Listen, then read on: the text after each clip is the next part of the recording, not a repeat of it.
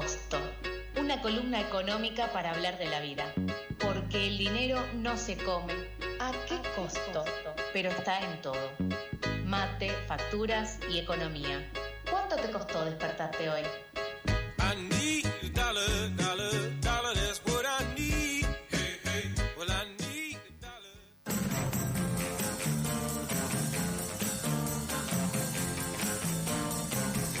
42 minutos han pasado de las 8 de la mañana y nosotros ya estamos de vuelta aquí al aire con un poco así unas cositas que hay que organizar. Pero, pero estamos, estamos, estamos eh, aquí presentes y si no me equivoco ya tenemos del otro lado a eh, Manu, iba a decir, perdón, Noé, ¿qué tal? Buenos días. Hola chicos, ¿cómo andan? ¿Me escuchan bien? Sí, te escuchamos un pelín bajito, pero ahora lo, lo acomodamos. Eh, no, no has podido llegar hoy, Noé. No he podido llegar una vez más, el 99 me ha dejado a mitad del camino. Tengo que decir que hay muchos cortes por la zona por donde está la, la radio y muchos desvíos que toma el bondi en, en, mi camino no pude superarlos esta vez. Pido mil disculpas, pero aquí estoy como en un cafecito eh, y, sobrepasando este momento. Podemos decir que te traicionó la ciudad de Buenos Aires, entonces, no tanto el 99. Sí, el, yo, mira, la 99 es mi agente favorito del Superagente 86, pero, pero bueno, pensé que iba a traer suerte y no. Bien, Noé, ¿y qué nos traes para esta semana?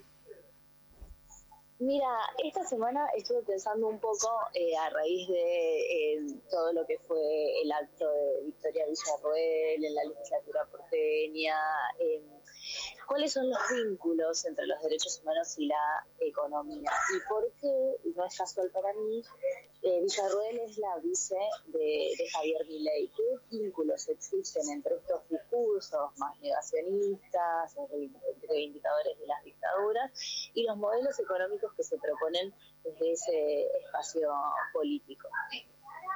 Bien. Así que no sé si, si e, esto es algo que en nuestra carrera de, economía es difícil que, se nos lo enseñe. Es un, yo tuve, por, por, creo que ya lo, he contado en este espacio, cursé una materia que se llama Poder Económico y Derechos Humanos, que es una cátedra que la dirige Norita Cortiñas.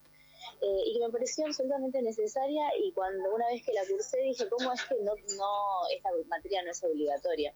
Claro. Em, ahí nos hablan de lo, de lo fundamental que fue la dictadura militar para la instauración de un régimen de acumulación capitalista, que es lo que se conoce como el capitalismo financiero, en, en, un país, en una sociedad en donde esto no sucedía y donde se requirió de eh, la represión del Estado para poder instaurar un modelo de valorización.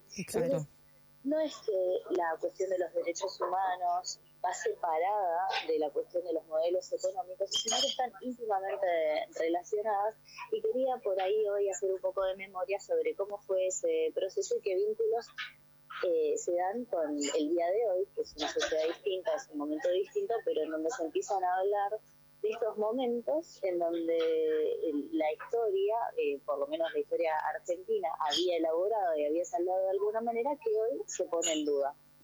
Bien, no sí, perdón, una cosita nada más sumarle a lo que vos decís, que qué importante pensar justamente la contracara social que tienen este tipo de modelos económicos, que quizás cuando uno escucha a, a distintos eh, candidatos o candidatas de, eh, de tanto de la libertad avanza como de Juntos por el Cambio en muchos casos, parece que todo esto se fuera a hacer un poco por arte de magia, como si no, no fuera a tener un impacto real en la vida de las personas y como si las personas no, no fueran a tener resistencias a este tipo de modelos, resistencias que, como mencionabas vos, se contrarrestan con represión policial o, como sucedió lamentablemente durante los 70 en, nuestros años, en nuestro país, eh, directamente secuestrando y matando a la gente.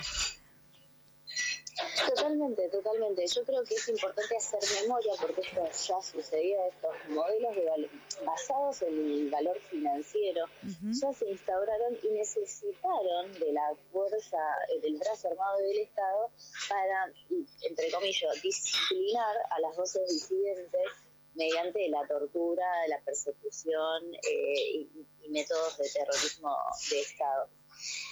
Lo cierto es también que el, este modelo de valorización financiera luego también fue eh, llevado adelante por gobiernos democráticos. Es, esto quiere decir que no es necesario un golpe de Estado para llevar adelante esto, estos mismos modelos económicos, pero sí hace falta represión.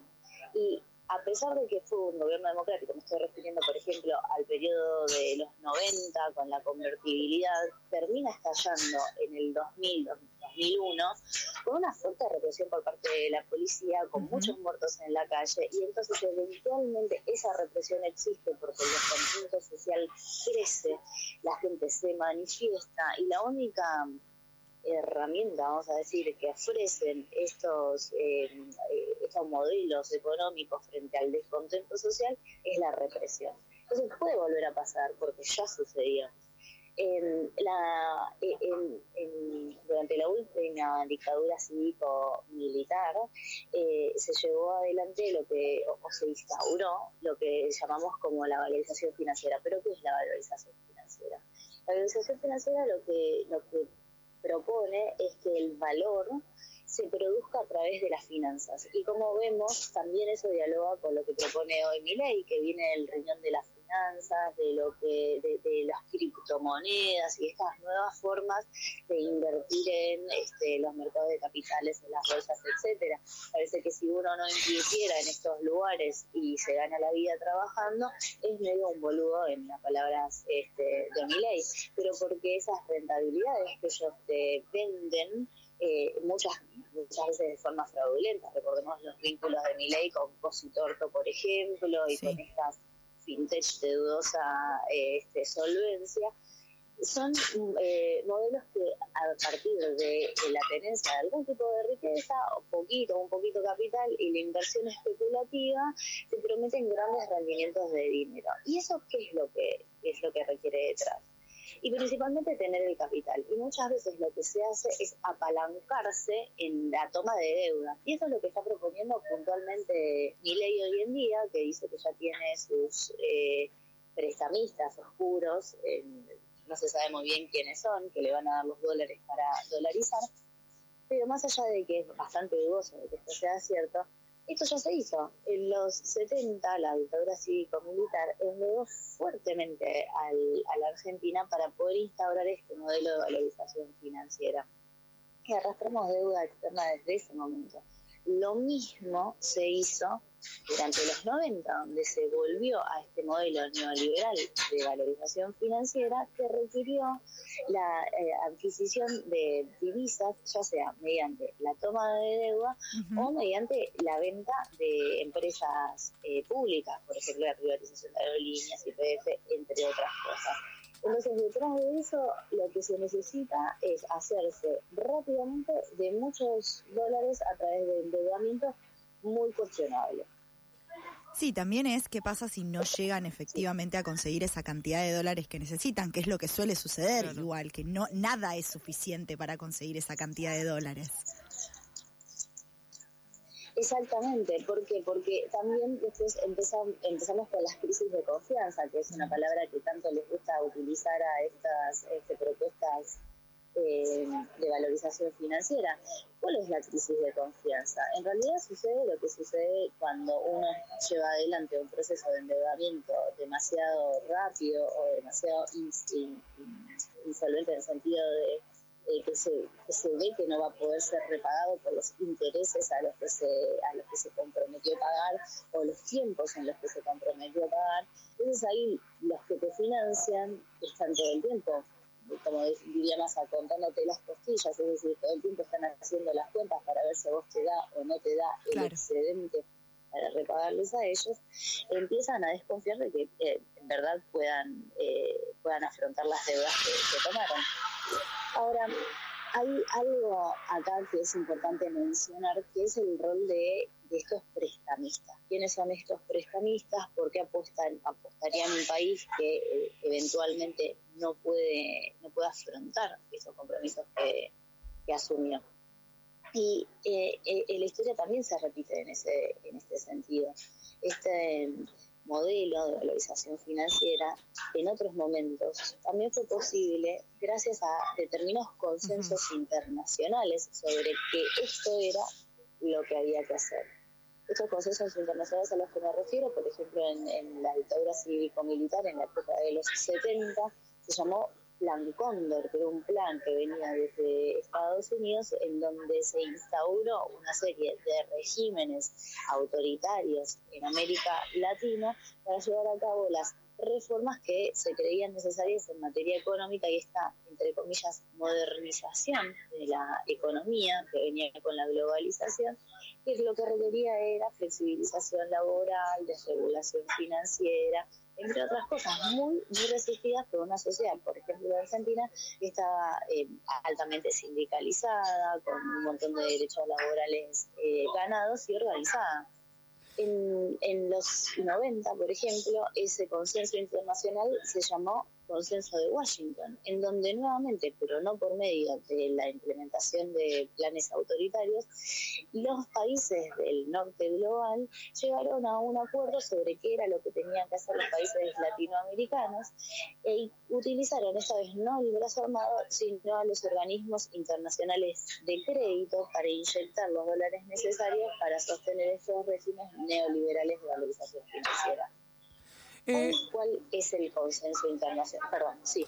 Eh, no, yo te quiero consultar porque también me parece muy interesante pensar en las consecuencias que trae eh, consigo llevar a cabo medidas, por ejemplo en el 76, que fue un modelo como comentabas eh, antes, muy basado en todo lo que tiene que ver, eh, todo lo que tiene que ver con la deuda, ¿no? Este que es una deuda que tardó muchos años en pagarla.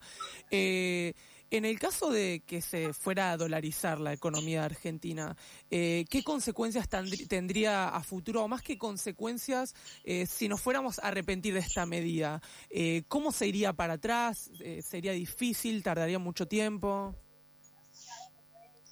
Bueno, esa es una muy buena pregunta porque destruir se destruye muy rápidamente. Las reformas estructurales que implican un ajuste del Estado, un desarmado de la, de la arquitectura por ahí social que se había logrado en términos de protección, de educación, se hacen muy rápidamente, pero reconstruir eso es, em, lleva años.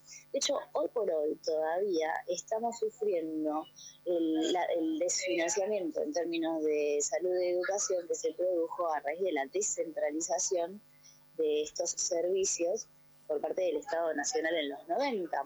En los 90, este régimen de endeudamiento que no permitía que el, Estado tuviera resto para nada, más que para pagar los intereses de la deuda, obligó al entonces gobierno de, Carlos Saúl Menem a descentralizar, o sea, pasarle la educación y la salud a las provincias. Sí, lo que llamaron tirar la crisis para abajo. Entonces le delegó a las provincias con muchísima desigualdad hacia dentro de cada una de ellas en Argentina, la responsabilidad de proveer y financiar esos servicios sin los recursos, porque esos recursos los necesitaban para pagar los intereses de la deuda.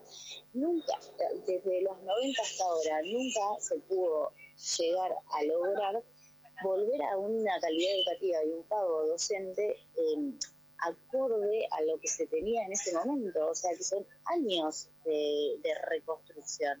Durante la época de Néstor y Cristina Kirchner se llevó a cabo lo que se llamó la Ley de Financiamiento Educativo, en donde se hizo un esfuerzo de parte de la nación y de las provincias para aumentar el presupuesto educativo, pero tuvo que ser un consenso muy grande entre las distintas partes y un esfuerzo bastante considerable por parte de la nación para recuperar la inversión este, en educación. Yo no sé si ustedes recuerdan que en los 90 empezó la carpa blanca de los docentes, por ejemplo, y las luchas docentes para recuperar aquello que se había perdido con la descentralización, que se hizo en dos minutos. Fue un decreto Claro. Entonces, eh, tomar las decisiones de desregular, de, desarmar las protecciones del Estado es muy, muy rápido, pero la reconstrucción es muy lenta. Excelente, Noé. Muchísimas gracias por traernos un poco para reflexionar esto y también para pensar qué significan todos esos eslogans eh, muy, muy lindos, muy sonoros, que parece que van a resolver todo, pero, pero que está bueno pensar eso, qué, qué, qué impacto tienen eh, real después en la vida de, de, las personas y qué impacto tienen a futuro, o sea, cuánto lleva después remediarlos si no sale bien, como efectivamente sucede. Eh, te mandamos un abrazo muy grande y nos reencontramos la semana que viene. Bueno, muchas gracias. Un abrazo a ustedes también. Un gusto como siempre. Un besito. Hasta luego.